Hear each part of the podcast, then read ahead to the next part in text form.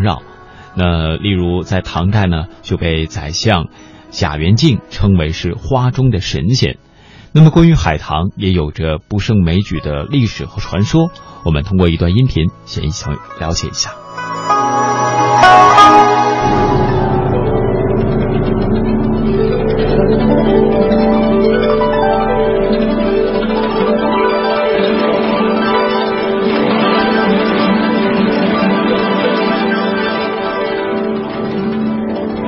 据说，她的美让宋代大诗人陆游酷爱到疯狂的地步，用红笔为他写下紧急报告，请求玉皇大帝放慢春天的脚步，延长她的花期。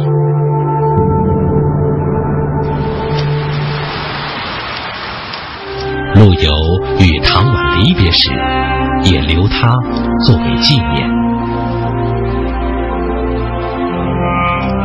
十年后，在沈园重建时，勾起了陆游的心事，写下了那首让人愁肠寸断的名作《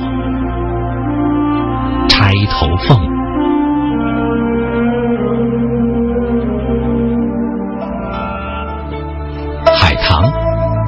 一种生长在中国北方的花木，花姿迎风俏丽，明媚动人，楚楚有致。它是雅俗共赏的名花，栽在皇家园林中，常与玉兰、牡丹、桂花相配置，形成玉堂富贵的意境。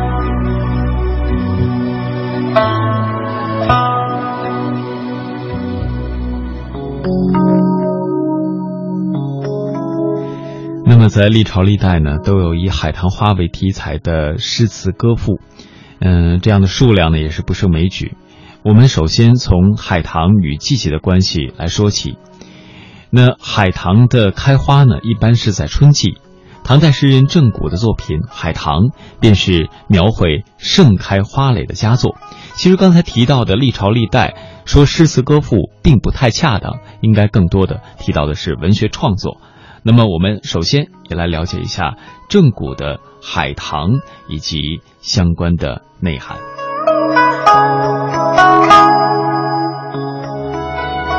春风用意云颜色，消得协商与赋诗。浓丽最宜新著语，娇娆全在。玉开始，莫愁粉黛临窗懒，两广丹青点笔迟。朝醉暮吟看不足，羡他蝴蝶诉深枝。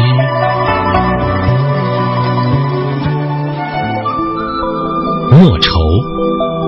战国末期，楚国著名的民间歌舞艺术家，父亲卢公在汉江上摆渡为生，母亲在村中植桑种桃。莫愁出生时不住的哭，卢公哄他：“莫哭莫哭，莫悲莫悲，莫愁莫愁。”听到“莫愁”二字。哭声竟然停了，于是父亲就把他取名为莫愁。莫愁天生丽质，能歌善舞，被选入兰台之宫，担任歌舞侍姬，并完成了《阳春白雪》的入歌传唱，使这一高雅的曲调流传了两千年。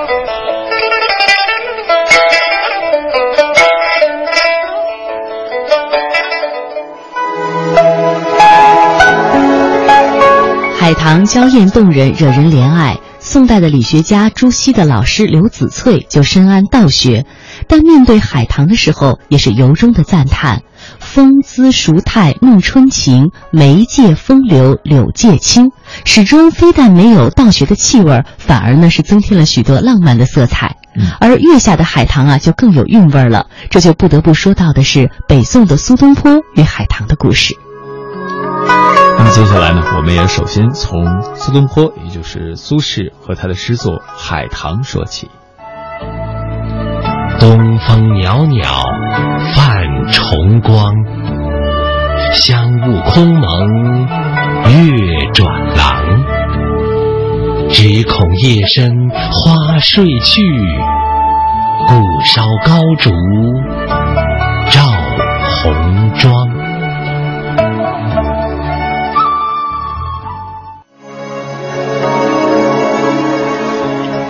苏东坡对于海棠的喜爱，在当时是引发了一股海棠热，甚至影响到了整个宋代。苏门四学士之一的秦观对海棠那也是十分的钟爱。他曾经醉卧在黄州著名的海棠桥上赏海棠，醒来呢，题词于桥上，他是这样写的：“唤起一声人敲，惊冷梦寒窗晓。张雨过海棠情，春色又添多少？设瓮酿成微笑。”半缺饮瓢共舀，觉见到极头床，醉香广大人间晓。那么在苏轼看来呢，海棠心郁如仙的气质，让群芳黯然失色；她幽静如仙的境地和嫣然妩媚的风姿，都萦绕在自己的心田。苏轼啊，曾经还把海棠当做自己身世的写写照。虽然如幽独的海棠处于。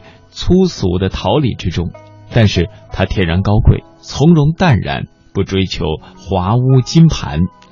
那么苏轼为什么会对海棠如此的钟情呢？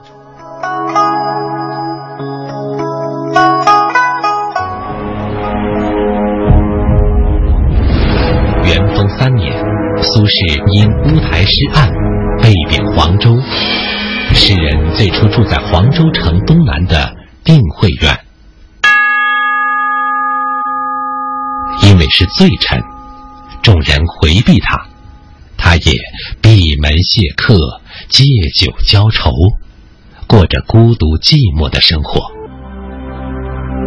就在此时，诗人发现，在定慧院的东面，杂花满山，其中有一株名贵的海棠，当地人。却不知它的名贵。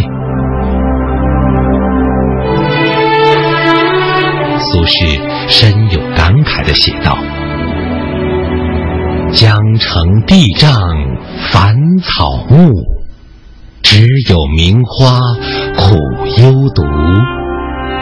嫣然一笑竹篱间，桃李满山总粗俗。”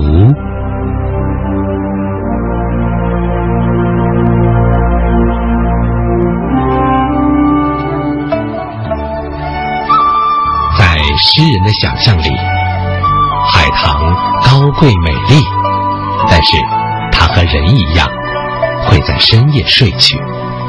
因此，诗人特意点燃高烛，使海棠打起精神。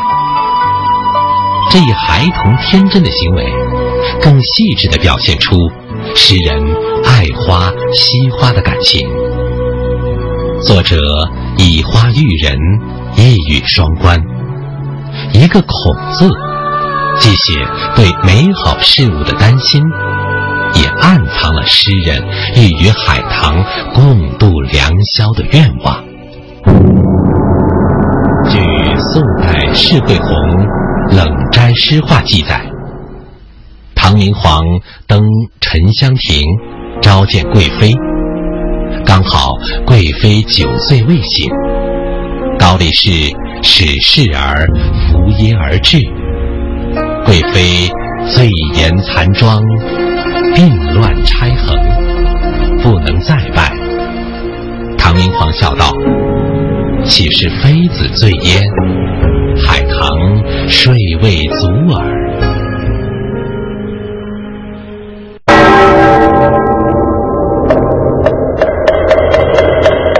古与今。文化碰撞，雅与俗相得益彰，与古人对话，和文化同行。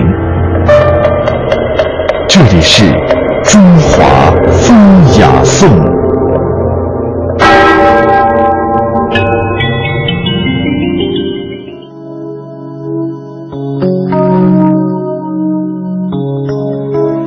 提到苏东坡对海棠的热爱呢，是和他的遭遇联系在一起的。借花遇人，苏东坡对海棠倾注了极大的感情。也正因为如此，他反复的写诗著文，寄予情怀。他的很有名的文章《寄游定慧院》一开头就说呀：“黄州定慧院东小山上有海棠一株，特繁茂，每岁盛开，必携客置酒。”以五醉其下也。还有一首诗，题目就叫《渔居于渔居定慧院之东，杂花满山，有海棠一株，世人不知贵也》。没错，这首诗的名字就是这么长。诗的题目呢，我们都知道，一般都是几个字，但这首诗就这么长，可见呢，照苏东坡看来，不写这么长的题目是不足以表达自己的意思的。所以呢，这首诗一开头他就这样写道：“江城地张翻草木，只有名花苦幽独。嫣然一笑竹篱间，桃李漫山总粗俗。也知造物有深意，故遣佳人在空谷。明朝酒醒还独来，雪落纷纷哪忍处？”这哪里是写海棠，分明写的就是他自己呀。关于海棠，文人墨客佳作甚多。比如李清照的《如梦令》，还有唐寅的《海海呃海棠美人诗》。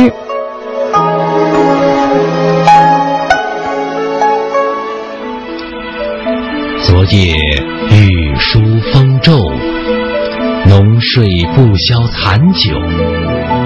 试问卷帘人，却道海棠依旧。知否？知否？应是绿肥红瘦，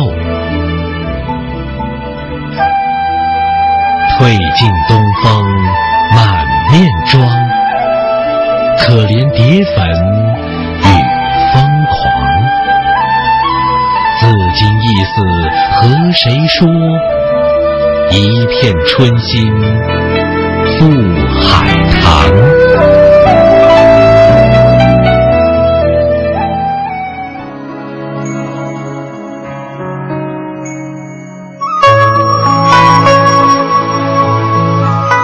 了刚刚我们提到的李清照和唐寅，还有其他的一些，呃，文人墨客也都对海棠有过赞扬。比如宋代的文人欧阳修、范成大、杨万里等都写过关于海棠的诗词。而女词人李清照的一首《如梦令》呢，刚刚我们也听到了，也是清新别致。陆游对海棠呢也是情有独钟，他曾经在文章当中这样写道。为爱名花抵死狂，只愁风日损红芳。绿章夜奏明通明殿，岂借春阴护海棠？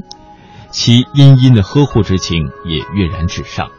观赏海棠的最佳时期呢，是在霏霏的细雨当中，点点水珠之间，花枝当中抽出片片嫩绿的新叶，绿叶掩映之中啊，露出无数猩红的花蕾，娇艳的花朵时隐时现，叫人倍加喜爱。所以，唐代的诗人郑谷有诗这样说：“春风用意云颜色，稍得协商与诗赋与赋诗。浓丽醉怡新著语，妖娆全在欲开时。莫愁粉黛临窗懒，两广丹青点笔迟。朝醉暮吟看不足，羡他蝴蝶诉深知。”而明代的书画大家唐伯虎的《杜花歌》来写的更是自然风趣了。其中有诗这样说：“昨夜海棠初着雨，数朵轻盈娇玉宇。佳人小起出兰房，折来对镜比红妆。问郎花好奴颜好，郎道不如花窈窕。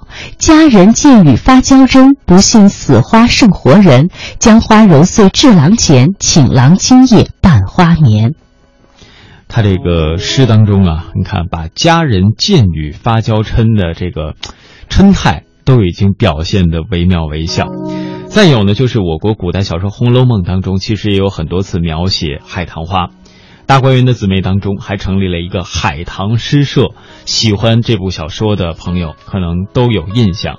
当中呢，就明确的描写了，比如薛宝钗的“咏白海棠”是含蓄浑厚的状态，被评为第一；林黛玉的这个诗风，呃，这应该应该是风流别致吧，应该这样去形容，名列第二。而当中呢，还有湘云，当然也有人认为啊，湘云是曹雪芹笔下的海棠的化身。在《红楼梦》的第三十七回，海棠诗社结成以后。湘云也是凭借着“白海棠贺韵”二首，压倒了刚才诗才横溢的黛玉和宝钗，也是别具了另外一番韵味。我们也通过朗诵来感受一下。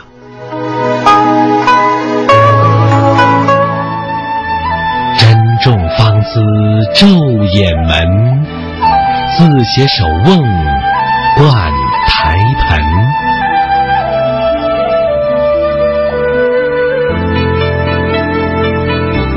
偷来梨蕊三分白，借得梅花一缕魂。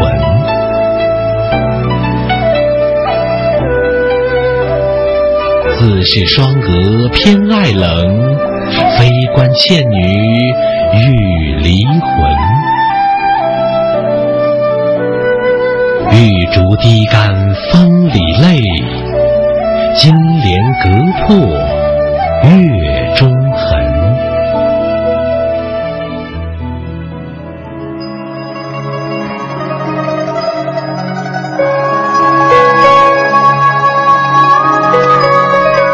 宝钗、黛玉、湘云三个人的性格特征当中啊，都通过海棠的诗有鲜明的表达。比如说，这宝钗世事洞明，又手拙藏于藏于；呃，黛玉呢多愁善感，又哀婉动人；湘云是宽宏豁达，又豪放洒脱，似乎呢也在表达着作者曹雪芹对于湘云的深挚情怀和无限的怅恨。海棠无香胜有香，丽人何必着盛装？是啊。其实，在后来，嗯，也有一些作家，他们笔下呢，也对于海棠有着别样的印象，同时也和曹雪芹的这部名著有关。那就是在张爱玲的著作《红楼梦》未未完当中，还曾经有过这样的记载。而今天关于海棠，我们也用张爱玲的这首作品当中的一些内容，做一个阶段性的小结。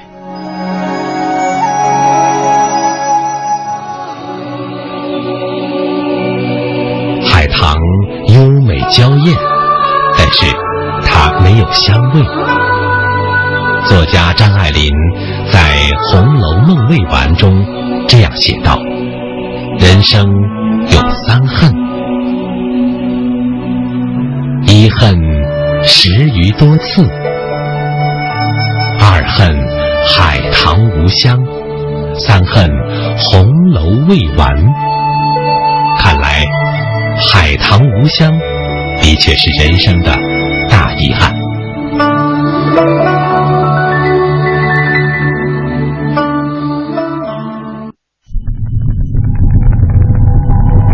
它的厚重，因为见证了岁月沧海桑田的变迁，见证了历史金戈铁马的呼啸。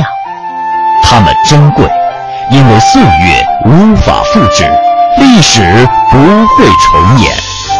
大明宫、大雁塔、颐和园、故宫、庐山，每一处都值得我们一再停留、细细回味与感知。中华风雅颂，人文中华。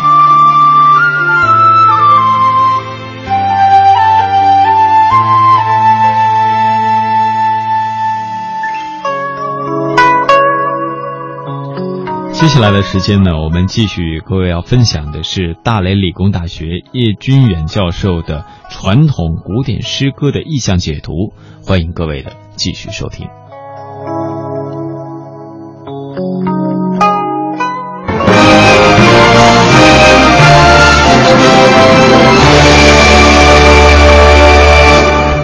诗或词用到鸥鸟、这个意象是怎么用的。我想先看一看辛弃疾的《水调歌头》：“人子三山被招，富贵非无事，归以白鸥盟。”啊，我不需要富贵，啊，我要归隐和白鸥结盟，那意思就是我高岛远隐，是吧？我远离尘俗，对吧？这很明显用了这个这个这个意象，和意义很明显。我们再看张惠言的《水调歌头》，这个《水调歌头》很有名，是吧？呃，其中有几句写的非常好了：“百年复几许，慷慨一何多。子当为我击筑，我为子高歌。招手海边鸥鸟，看我胸中云梦，地界尽如何？”啊，其他的我们不管了。啊，他是写给他的一个知音的。其中有这样诗句叫“招手鸥海边鸥鸟”，这里也表达一种远离尘俗的这样一种高洁的志趣，这样一种襟怀，是吧？不为世俗所染那样一种襟怀。好，我们看了这两个词以后，我们翻过头来再看杜甫的克制。这克制啊，用了鸥鸟，他没有像辛弃疾和张惠言那那样啊明白啊。他只是提到鸥，他是这样说：“舍南舍北皆春水，但见群鸥日日来。”我们看到这个意象，如果你对这个意象有比较充分的了解的话，你就会对于这两句诗有更深一层的理解。它不是普普通通写景色，实际上已经包含着杜甫啊，就在西南飘过西南的时候那一种襟怀。啊，我具有这样一种襟怀，我远离啊那个红尘啊，我啊这个高岛远隐，表达了这样一种一种胸襟。所以我们看到鸥鸟这个意象的时候，哪怕是啊没有很明确的用，我们也会应该学会联想到这一层意思啊。刚才是两个这个鸟鸟的印象了，是吧？燕和这我们再看一看，再看一个植物的印象啊，莲，莲。在古诗当中啊，也是常常用到的。这个莲都知道是吧？出泥污泥而不染啊，不仅后人这看，古人就这样看了是吧？这种花啊，呃，很纯洁、很干净、很美是吧？所以诗诗人常常用这种意象和一种高洁的一种人格联系在一起啊。屈原《离骚》那很早了啊，他就这样了啊，就有这样的诗句：“至季何以为衣兮，肌芙蓉以为常。”芙蓉就是莲，是吧？呃，用荷花、荷叶啊来做成衣服，自己来穿这样的衣服，啊，是用这样的诗句表达自己对高洁的人格的这样一种追求。后来，人们写到莲的时候，也往往和这样一种人格联系在一起。啊，我就举一个例子，清代诗人王世贞有一首词，有一首诗叫《陆金词》啊，一首七绝。这首七绝这样说的。翠明当上俨然，胡云辞树碧于烟。行人行人细览月出堕，门外野风开白莲。啊，现在说说《陆金词》啊是怎么回事啊，这是一个祠堂了啊，纪念一个人，纪念一个女性啊。这里有一个故事，呃，有一个年轻的女子和她的嫂子姑嫂两个人啊，有一次走路。出远门，忘记了投宿了，啊！你说到了黄昏的时候，哎，没有客舍了，没有旅社了，旅店了，啊！就看到路边有个人家，嫂子就主张到这个人家去寄宿，但是小姑子不肯，啊！小姑子认为啊，那人家的话恐怕还有男性了，男女授受不亲啊，不亲啊，呃，那我就宁肯我露宿在外，我也不去人家投宿。他们在什么地方，就是投宿跟或者露宿在外呢？是在高邮这个地方。高邮你们知道是个水乡啊，那蚊虫非常厉害，啊？这个小姑子啊就被蚊虫叮咬，叮咬厉害之极，她也坚持不到那个人家去住宿。到了白天的时候，被蚊虫叮叮咬死了，啊，甚至连这个筋都露出来了。所以啊，当地人感到这个这个小姑子，这个这个年轻女子啊。呃，这样的贞洁啊，这当然古人的观念了啊，这样古人的观念了啊，这样的贞洁啊，这样重视自己的节操啊，就很尊敬他，为他建一个祠堂《陆金祠》啊。王世贞经过陆金祠写了这样一种七言绝句啊，其中就用到了莲这个意象，而且是白莲，是门外野蜂开白莲，因为它是啊，原来在露宿嘛，是吧？夜夜间露宿啊，所以显然这个白莲这个意象在这里面就含有。赞美这个年轻女子的高洁人格的意思在其中。当然，莲除了这个意义以外，啊，莲这个意象还常常和爱联系在一起，是因为莲和那个可怜的怜怜怜爱的怜啊，那个怜爱的怜就是爱的意思，所以啊，这个莲也常常和爱情联系在一起。这在民歌当中是常常用的，啊，特别是六朝民歌，像《子夜歌》、像《西曲歌》、像《西洲曲》啊，都用到了莲，像《子夜歌》。